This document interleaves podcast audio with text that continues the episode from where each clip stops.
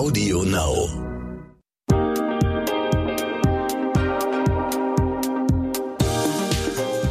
Hi und herzlich willkommen zu dieser Folge What the Finance. Ich bin Anissa, Host des Podcasts.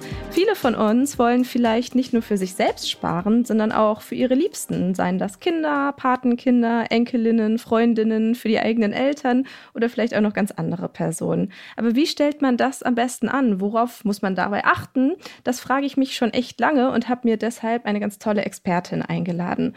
Heute ist Maria Mann zu Gast. Sie ist Gründerin von Financery. Das ist ein Finanzservice für Frauen und sie hat sich mit ihrem Unternehmen das Ziel gesucht, Frauen finanziell zu stärken und der weiblichen Alltagsarmut entgegenzuwirken. Ich freue mich sehr, dass wir heute telefonieren. Wir machen das nämlich schon zum zweiten Mal. Die erste Podcast-Folge hat nämlich technisch nicht funktioniert. Herzlich willkommen, dass du nochmal da bist, Maria. Hallo Anissa und es freut mich umso mehr, wieder einmal mit dir sprechen zu können. ja, danke, dass du nochmal zur Verfügung stehst. Macht es eigentlich einen Unterschied, ob ich ähm, für meine Kinder, für meine Enkel, für ein Patenkind oder wirklich für eine Freundin, also jemand ganz anderen sparen möchte? Ja, absolut. Da gibt's einige rechtliche äh, Unterschiede zu beachten. Und zwar dann, wenn ich für meine eigenen Kinder oder auch für meine Enkelkinder äh, sparen und Geld anlegen möchte, dann kann ich zum Beispiel auch steuerliche Vorteile nutzen, beziehungsweise ich kann, ähm, ich muss bestimmte Schenkungsvorgaben auch beachten. Wenn ich zum Beispiel für eine Freundin spare, dann tue ich das tatsächlich ähm, sozusagen wirklich ähm, auf eigene Verantwortung und äh, ja, ähm, da kommen noch mal einfach andere rechtliche Dinge dazu, die ich beachten muss. Das heißt, du würdest sagen, wenn ich wirklich für jemanden nicht aus meiner Familie sparen wollen würde, dann müsste ich mir da auch noch mal echte Beratung, richtige Infos zu holen.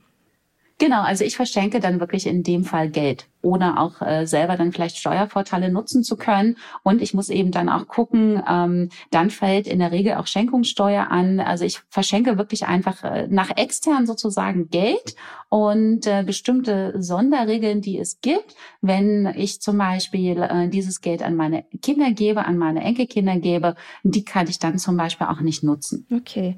Wie gehe ich denn ähm, grundsätzlich daran? Also wenn ich für jemanden sparen möchte, sollte ich mir da ein einen Zeitraum überlegen oder sollte ich mir eine Mindestsumme überlegen? Gibt es da so Basics, Regeln, an die ich mich halten sollte? Ähm, Im Grunde genommen nicht, aber es macht schon Sinn, äh, sich sicherlich zu überlegen. Aber die meisten werden ja sicherlich diese Überlegung auch schon vorher treffen für sich. Warum möchte ich das? Was möchte ich eigentlich damit erreichen? Möchte ich zum Beispiel für meine Kinder äh, sparen, weil ich äh, mich einfach wohler damit fühle, wenn ich weiß, dass ich ein bisschen Geld für sie beiseite lege und zum Beispiel dann später ihnen vielleicht die Ausbildung ermöglichen kann, zumindest schon etwas Puffer haben, vielleicht auch auch äh, Kinder werden ja schnell groß und haben dann natürlich auch Wünsche. Und gerade als Eltern möchte ich vielleicht meinen Kindern auch diese Wünsche erfüllen und ermöglichen. Vielleicht ist das so ein Ziel. Und dann leitet sich natürlich schnell aus diesem Ziel auch ab, was kann ich denn vielleicht auch monatlich äh, beiseite legen und für wie lange kann ich mir das leisten? Macht das zum Beispiel äh, Sinn? Und äh, was, also meistens, wenn ich das Ziel habe, dann leiten sich die anderen Fragen und Antworten daraus auch ab. Oder auch, was ich mir super gut auch vorstellen kann, gerade auch als Groß Großeltern möchte man ja gern auch den Kindern etwas mitgeben, etwas großzügiger sein, vielleicht auch einen guten Start in die Zukunft äh, ermöglichen. Und ich denke, auch hier ist dann wieder dieselbe Frage des Ziels und äh, wie kann oder wie möchte ich meine Kinder, meine Enkelkinder unterstützen. Und ich denke, aus dem Ziel leitet sich dann eher auch ab, ähm, was möchte ich damit erreichen? Wie viel Geld bräuchte ich denn dafür vielleicht pro Monat? Oder kann ich es mir zum Beispiel auch leisten? Als Eltern erhalte ich ja zum Beispiel das Kindergeld. Vielleicht habe ich sogar die Möglichkeit, ich weiß, es geht nicht jeder Familie, Familie so. Aber vielleicht habe ich als Familie die Möglichkeit, das gesamte Kindergeld beiseite zu legen und für mein Kind anzulegen. Und ähm, ja, dann halt vielleicht äh, ergibt sich aus dem Alter des Kindes vielleicht auch für wie lange möchte ich für das Kind dann eben auch äh, Geld investieren und anlegen. Wenn ich mir jetzt solche ähm, Ziele überlege, wie das ist für die Ausbildung oder für das Studium von meinem Kind oder von meiner Enkelin, äh, wenn man das googelt, dann landet man ja auch schnell mal bei so Versicherungsgeschichten und andere Klassiker oder Bausparverträgen oder Sparschweinen. Was hältst du denn von diesen etwas anderen Klassikern oder diesen anderen Ideen, die es äh, noch gibt und die vielleicht auch mal, vielleicht schon für uns mal abgeschlossen wurden von unseren Eltern oder Großeltern. Ja, tatsächlich bin ich persönlich nicht der große Fan der Versicherungen, weil das eben doch äh, in der Regel, es kommt immer sehr auf die einzelnen Vertragskonditionen an, aber in der Regel sind es eben provisionsbasierte Produkte. Das heißt, ähm, die ersten Zahlungen fließen gar nicht, kommen gar nicht meinem Kind zugute, sondern fließen eben in die Provision des Versicherungsmaklers. Da persönlich sind wir von Financial einfach nicht, äh, das ist, passt einfach nicht zu unseren Unternehmenswerten, nicht zu unserer Philosophie. Von daher wäre das für uns kein Thema. Ähm, Bausparverträge sind auch so ein bisschen ehrlicherweise, glaube ich, aus der, aus der Zeit gekommen, weil die Idee eines Bausparvertrags war vor 10, 15 Jahren, äh, vielleicht sogar vor 20 Jahren einfach die, dass man günstige Kredite für Immobilien aufnehmen konnte. Nur im Moment haben wir ja eher die Situation, Kredite sind günstig, Immobilien sind sehr kostspielig. Das heißt, eigentlich macht das hier auch keinen Sinn. Ähm, was ich mir noch vorstellen könnte, ist eine Lebensversicherung, aber dann vielleicht nicht unbedingt für mein Kind, sondern Lebensversicherung macht immer dann Sinn, wenn ich meine Liebsten, meine Familie schützen möchte. Also wenn ich vielleicht ähm, als Elternteil ähm, zusammen mir auch eine Immobilie gekauft habe und zum Beispiel diese Immobilie nicht äh, alleine abzahlen könnte, weiter bedienen könnte, den Kredit nicht weiter bedienen könnte, dann macht es Sinn, äh, wenn man sich hier als Paar zusammensetzt und vielleicht über eine Lebensversicherung die Familie absichert. Das hat jetzt aber nicht primär etwas mit Sparen für Kinder zu tun, sondern das kommt eher so aus dem Schutzgedanken und da macht das auch wirklich wirklich Sinn, dass ich also meine Familie schützen möchte für den, für den Worst Case, dass einer von beiden vielleicht, äh, ja, vielleicht verunglückt manchmal genügt es ja schon, wenn einer von beiden dann auch nicht mehr arbeiten kann. Also da, ich denke, Versicherungsthemen sind immer dann gut, wenn wir eben wirklich über Schutz sprechen im Sinne von Lebensversicherung, wenn man zum Beispiel gemeinsam eine Immobilie kauft oder eben der, der Klassiker Haftpflichtversicherung, ähm, ja, vielleicht Berufsunfähigkeitssicherung und ganz bestimmt auch Krankenversicherung. Aber für das Thema Vermögen aufbauen, Geld investieren, Geld anlegen, da würde ich tatsächlich auf andere Produkte zurückgreifen und nicht primär auf Versicherungen. Das Sparschwein ist, äh, glaube ich, gerade für kleine Kinder ja, ist, glaube ich, ganz süß, um auch das Thema Geld äh, einfach ins Gespräch zu bringen und ein Gefühl für Geld zu schaffen. Ähm, aber ansonsten natürlich jetzt keine Lösung, um Vermögen aufzubauen. Aber ich denke so aus der edukativen Perspektive, äh, wer, wer hatte von uns kein Spar, also ich hoffe, alle von uns hatten ein kleines Sparschwein. Also ich hatte ein kleines gelbes Sparschwein und äh, irgendwann wird es ja dann auch geschlachtet. und dann hat man die Ersparnisse damals noch zur Bank gebracht. Ähm, also ich glaube, so aus ein bisschen aus dem edukativen Gedanken heraus, so also ein Sparschwein, gerade für jüngere Kinder, das kann ganz süß sein, aber ist natürlich jetzt nichts, um Vermögen aufzubauen. Da gibt es andere Lösungen. Ja, du hast ja gerade schon gesagt, dass es, ähm, oder dass man als Eltern oder als Mutter auf jeden Fall einen Teil des Kindergeldes nutzen könnte, um Vermögen für ähm, das eigene Kind aufzubauen. Wie finde ich denn heraus, aus, welche Summe ich mir leisten kann. Hast du da ein paar Tipps und was passiert, wenn ich das mal nicht zahlen kann, wenn ich mal schwierigere finanzielle Monate habe? Wie gehe ich an so eine Planung ran? Im Grunde genommen ist es ja relativ einfach. Ich mache einen monatlichen Überschlag. Wie viel verdiene ich? Wie hoch sind meine monatlichen Ausgaben? Was bleibt davon übrig? Und was kann ich von diesem Betrag eben beiseite legen, investieren? Wenn ich als Familie, ich weiß nicht, jede Familie kann das, aber wenn ich als Familie gut aufgestellt bin, dann kann ich vielleicht sogar den gesamten Kindergeldbetrag, den ich erhalte, das sind ja für das erste Kind 219 Euro im Monat, vielleicht sogar den investieren. Weil würde ich den, ähm, ich habe uns mal ein Rechenbeispiel mitgebracht, würde ich von Geburt an 219 Euro jeden Monat, also Geld, was ich ja eigentlich zusätzlich erhalte, für mein Kind anlegen über 18 Jahre lang, dann kann ich somit einen äh, Betrag von über 75.000 Euro aufbauen. Bei einer sehr moderaten Rendite jetzt einmal gerechnet. Also keine utopischen Zahlen, sondern wirklich sehr solide, moderat gerechnet.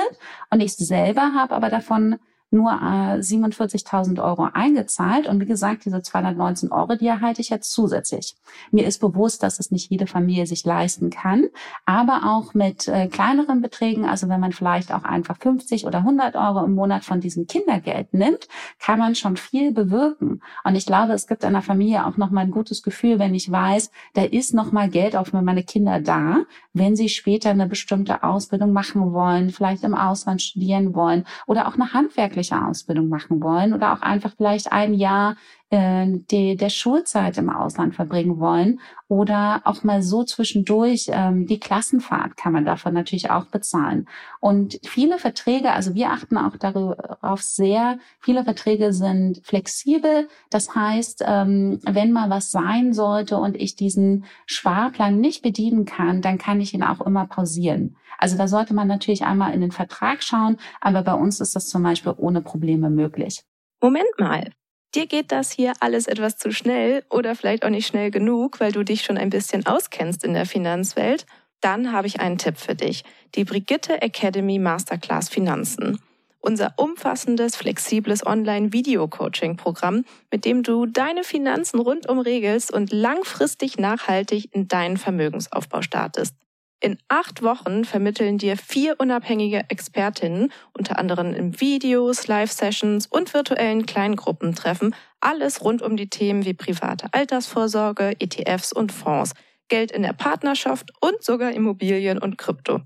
Mit der Brigitte Academy Masterclass Finanzen entwickelst du deine ganz persönliche Vermögensstrategie und setzt sie um. Denn wir von der Brigitte Academy finden, finanzielle Unabhängigkeit verändert dein Leben. Du willst wissen, wie genau? Auf brigitte.de slash masterclass minus Rabatt 100 und die 100 als Ziffer ausgeschrieben, findest du alle wichtigen Informationen zur Masterclass, Timings und Tickets. Übrigens, die ersten 50 Teilnehmerinnen erhalten einen Rabatt von 100 Euro. Und jetzt weiter mit dem Gespräch. Jetzt hast du gerade das Zauberwort schon gesagt, ähm, anhand dessen du diese Beispielrechnung gemacht hast. Das heißt, du empfiehlst Sparpläne auf jeden Fall. Wahrscheinlich auf Basis von ETFs oder ähm, an was hast du da gerade gedacht? Genau, also wir haben uns ganz bewusst für das äh, Investieren in ein ausgewogenes Portfolio an ETFs entschieden, einfach weil das wirklich ein guter Weg ist, um Risiko sinnvoll zu diversifizieren und so eben auch zu minimieren. Es gibt natürlich auch Aktiensparpläne, auch darüber kann man nachdenken, die sind jedoch äh, deutlich volatiler. Also das heißt, äh, was bedeutet volatil? Sie können stärker im Wert schwanken. Und ETFs sind einfach schon per se deutlich risikogestreuter. Und so kann ich einfach, wenn ich mehrere ETFs in einem Portfolio kombiniere und darüber verschiedene Anlageschwerpunkte setze, kann ich einfach mein Risiko sehr, sehr gut minimieren und dennoch eine stabile Rendite erwarten. Und gerade dann, wenn ich ähm, ja, für meine Familie, für meine Kinder Vermögen aufbauen will, ist das ein guter, sinnvoller Weg. Also das ist nichts, womit ich jetzt den Markt schlage, womit ich jetzt irgendwie besser sein werde als äh, bestimmte Marktgrößen, aber eben ein sehr solider Weg, um für meine Kinder vorzusorgen. Okay, und wenn mir zum Beispiel die Großeltern ähm, eine größere, größere Summe Geld schenken zu einem Geburtstag, zu Weihnachten oder sowas, dann kann ich das auch da noch einzahlen. Ist das möglich? Genau. Ähm, ich weiß nicht, wie es bei anderen Anbietern ist, aber bei uns ist das definitiv möglich. Man kann also auch individuelle Einzahlungen tätigen, also zum Beispiel auch das Geld der Konfirmation oder vielleicht auch, was man zu Weihnachten geschenkt bekommt. Das kann man auch äh, mit dazu tun und das erhöht natürlich nochmal auch äh, den Wert des Portfolios und damit arbeitet natürlich mehr Geld für mich und ich kann wiederum mehr Rendite erwarten und mehr Vermögen aufbauen. Wenn ich jetzt darüber nachdenke, ich lege ein Depot an äh, für jemanden, der minderjährig ist, wie genau geht das? Also wie ist das rechtlich möglich? Genau, äh, da gibt es auch tatsächlich noch einige Punkte zu beachten. Ähm, zum einen gibt es auch einige Vorteile. Ich muss mir überlegen, bevor ich ein Depot einrichte, für mein Kind zum Beispiel oder auch für mein Enkelkind, ob ich das im Namen des Kindes machen möchte oder im eigenen Namen. Der Vorteil ist, wenn ich das im Namen des Kindes, also zum Beispiel als Elternteil, im Namen meines Kindes ein Depot einrichte und somit auch einen, vielleicht einen Sparplan in ETFs einrichte, ähm, spannenderweise, sobald wir äh, auf die Welt kommen, erhalten wir als allererstes eine Steueridentifikationsnummer. Wir haben noch nichts in unserem sehr jungen Leben getan, aber wir erhalten eine Steuer-ID. Und äh, diese ermöglicht es, dass äh, mein Kind bestimmte Freibeträge nutzen kann. Also einmal den äh, jährlichen sogenannten Sparerpauschbetrag, also den jährlichen Freibetrag von 801 Euro, dass ich also ähm, anrechnen lassen kann für eine mögliche Kapitalertragssteuer, kommen wir gleich nochmal drauf, wenn du magst. Ähm, um sozusagen hier den Freibetrag zu nutzen und keine Kapitalertragssteuer zu zahlen. Ich kann einen Grundfreibetrag von äh, 9.744 Euro ansetzen. Also ein Grundfreibetrag ist ähm, angesetzt auf das Einkommen das heißt, ähm, und zusammen mit nach einer weiteren Sonderausgabenpauschale kann ich hier über 10.581 Stand heute 2021 über 10.581 Euro pro Jahr steuerfrei ansetzen für das Depot meines Kindes, wenn es im Namen meines Kindes geführt wird. Setzt allerdings auch voraus, das Geld gehört meinem Kind. Das heißt, es hat tatsächlich dann spätestens mit dem 18. Ähm, Geburtstag die Kontrollvollmacht. Das muss ich mir natürlich auch gut überlegen als Elternteil, ob ich das so möchte. Und ich brauche natürlich auch äh, die Zustimmung aller Erziehungsberechtigter. Besonders, äh, glaube ich, vielleicht auch ein Thema für diejenigen, die vielleicht alleinerziehend äh, sind. Und äh, ich brauche auch, das ist aber mehr eine Formale, ich brauche eine Geburtsurkunde. Und äh, daneben gibt's noch ein paar andere Dinge zu beachten. Das können wir gleich noch besprechen. Wenn ich das Depot in meinem eigenen Namen führe, vielleicht für mein Kind schwache, aber es dennoch als Elternteil in meinem Namen führe, dann ähm, entscheide ich, wann ich in welcher Höhe dieses Geld meinem Kind zur Verfügung stelle. Aber ich kann dafür die Steuervorteile nicht nutzen. Und diese Steuervorteile, also über 10.000 Euro im Jahr als Freibetrag zu nutzen, das ist schon spannend. Also das äh, ermöglicht mir im Grunde genommen als Elternteil, ich bekomme ja Kindergeld vom Staat, das ich jetzt erstmal selber nicht in die Hand nehmen muss, wenn ich es mir dann finanziell als, wie man, als Familie leisten kann. Und auf der anderen Seite normalerweise fallen auf die Rendite, auf die Kapitalerträge einer Geldanlage, ähm, insbesondere bei ETFs, ähm, bleiben wir einfach vereinfacht bei ETFs, ähm, 25 Prozent Kapitalertragssteuer an. Also nur auf die Rendite, nicht auf das Vermögen, ne, sondern nur auf die Rendite. Und da 25 Prozent ist jetzt nicht so wenig. Und wenn ich diese nicht zahlen muss, weil ich halt noch unter den 10.000 Euro Freibetrag bleibe, spare ich eine ganze Menge Geld. Und das macht dieses Thema so lukrativ und so interessant. Und so kann ich einfach mit Geld, was ich nicht selber in die Hand nehmen muss, für mein Kind Vermögen aufbauen ohne auch noch dafür Steuern zu zahlen. Das klingt. Das ist schon spannend. Wirklich, das klingt ganz schön sinnvoll, nach einer ganz schön guten Idee. Ähm, du meintest gerade, auf das kommen wir gleich. Was haben wir vergessen? Was müssen wir gerade noch besprechen? ja, wir wären natürlich nicht in Deutschland, wenn es nicht noch ein paar Punkte zu beachten gäbe. Ähm, also es gibt sicherlich doch bürokratischere Länder, aber ähm, Genau, also zum einen macht es total Sinn, sich hier einfach die Steuervorteile anzugucken. Dann muss man aber natürlich auch schauen, dass gegebenenfalls eine Schenkungssteuer anfällt. Und hier sind wir jetzt wieder in der in der Frage, wer richtet diesen Sparplan für ein Kind ein? Da haben Eltern und Großeltern haben dann einen gewissen Vorteil. Zum Beispiel für Eltern gibt es eine, einen Freibetrag in Höhe von, äh, dass sie nicht mehr als 400.000 Euro einzahlen innerhalb von zehn Jahren. Dann fällt zum Beispiel keine Schenkungssteuer an. Und auch für die Großeltern ist äh, die Schenkungssteuer bis zu einem bestimmten Freibetrag, der ist sehr großzügig auch gefasst, fällt eben dann auch keine Schenkungssteuer an. Also das, äh, da muss man sich mit den Freibeträgen nochmal auseinandersetzen. Aber die sind für direkte Familienmitglieder, sind die sehr großzügig gefasst. Ich glaube, ähm, bis zu 200.000 Euro und bis zu 400.000 Euro, das sind Beträge, wo man auch erstmal hinkommen muss. Ähm, was man aber tatsächlich beachten muss, was jetzt gar nicht so hoch angesetzt ist, es gibt auch noch Grenzen bezüglich der gesetzlichen Krankenversicherung, der Familienversicherung. Normalerweise ist ja jedes Kind automatisch in der Familienversicherung mitversichert, in der Regel eben auch kostenfrei.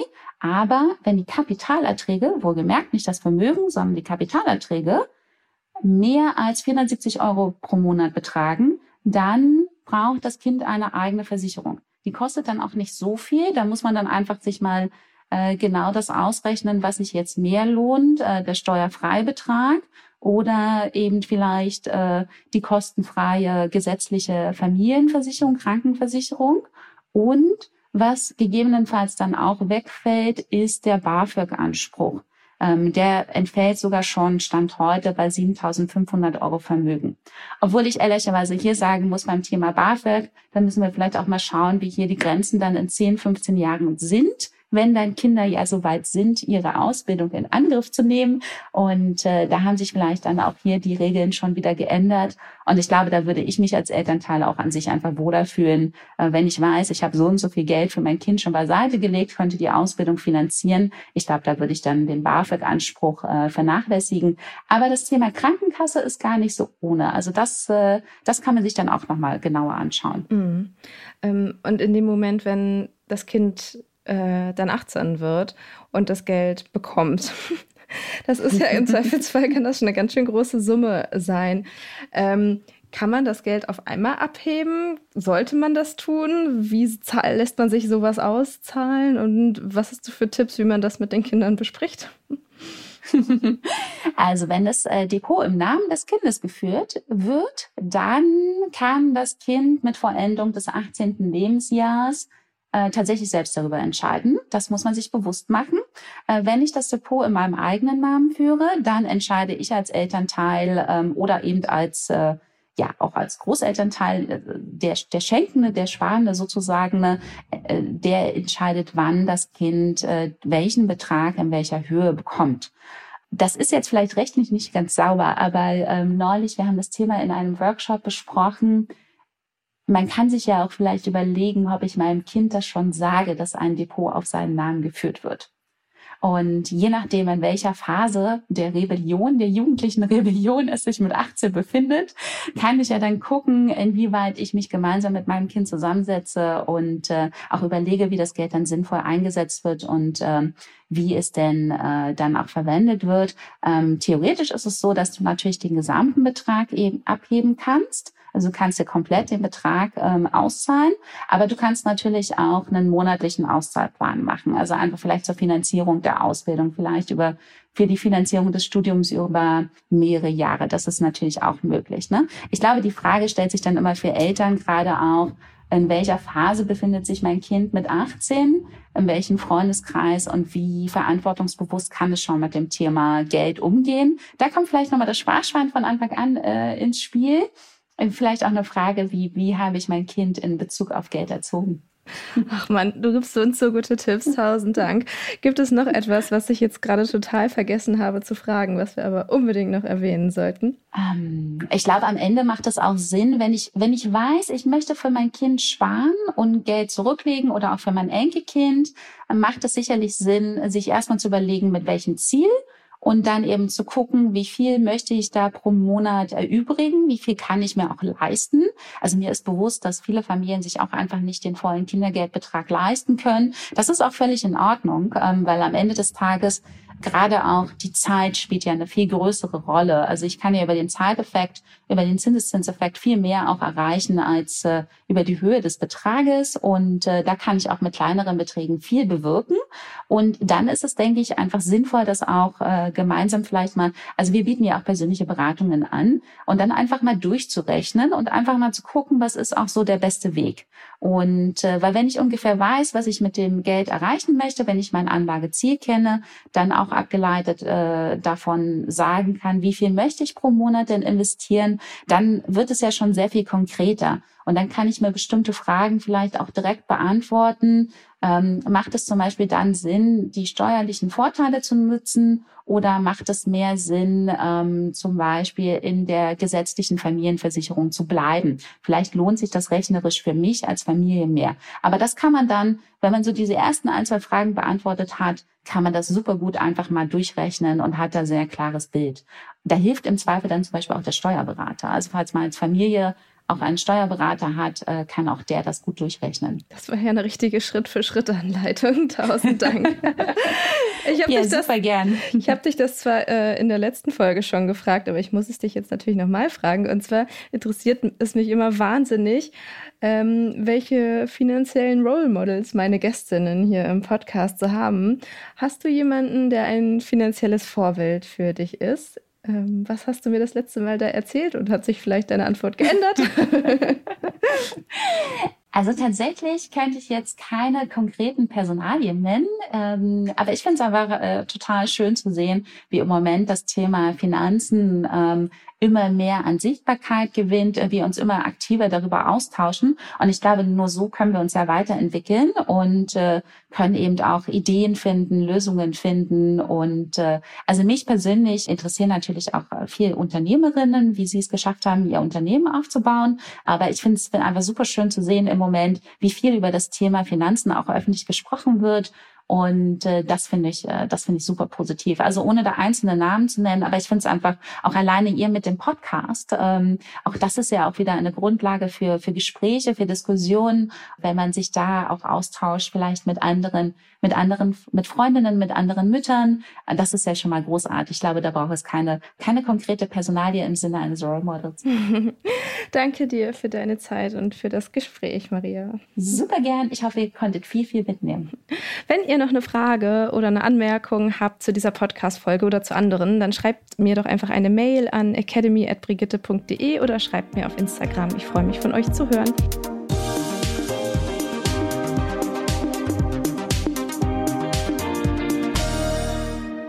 Zum Schluss möchte ich noch einen Podcast empfehlen und dafür lasse ich am besten den Podcaster selbst zu Wort kommen.